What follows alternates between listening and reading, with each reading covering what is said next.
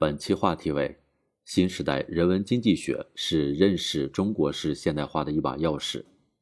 十二月三日，在广州举行的第五届世界媒体峰会上，新华社国家高端智库发布了中英文双语版智库报告《新时代人文经济学》。报告向世界展示了新时代新征程上中国正在践行的一种发展新范式——新时代人文经济学，即在现代化道路中厚植人文底色，在人文与经济的良性互动中迈向高质量发展。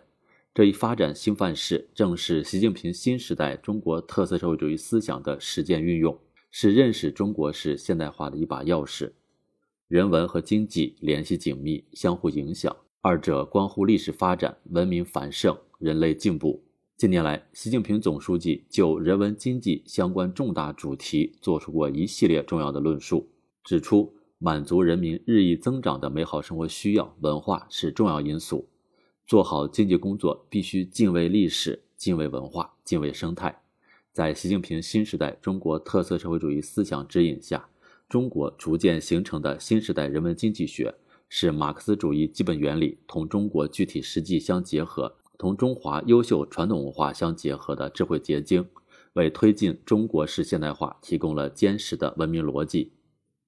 新时代人文经济学彰显了以人民为中心的发展指规。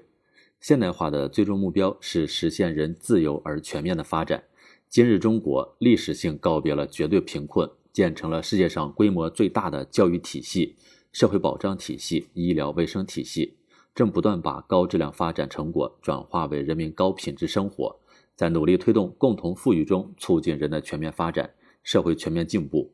这充分印证新时代人文经济学是始终坚持以人民为中心发展思想的经济学，以实现人民对美好生活的向往为发展的出发点，从人的视角回答发展为了谁、发展依靠谁。发展成果由谁共享的重要命题，彰显了发展的人文价值取向。新时代人文经济学阐明了文化和经济共生的实践逻辑。文化和经济好比人类社会发展的两个车轮，经济奠定发展的物质基础，文化提供发展的动力和价值导向。以“共抓大保护，不搞大开发”为导向，守护中华民族母亲河，在共建“一带一路”中赋予古丝绸之路新的时代内涵。以文化加助力消费升级、产业转型，大量实践案例表明，人文是经济发展的深刻底蕴，文化是经济发展的重要内容。文化赋予经济发展驱动力，经济发展丰富了文化的内涵。这充分的印证，新时代人文经济学是推动文化繁荣与经济发展融合互动的经济学。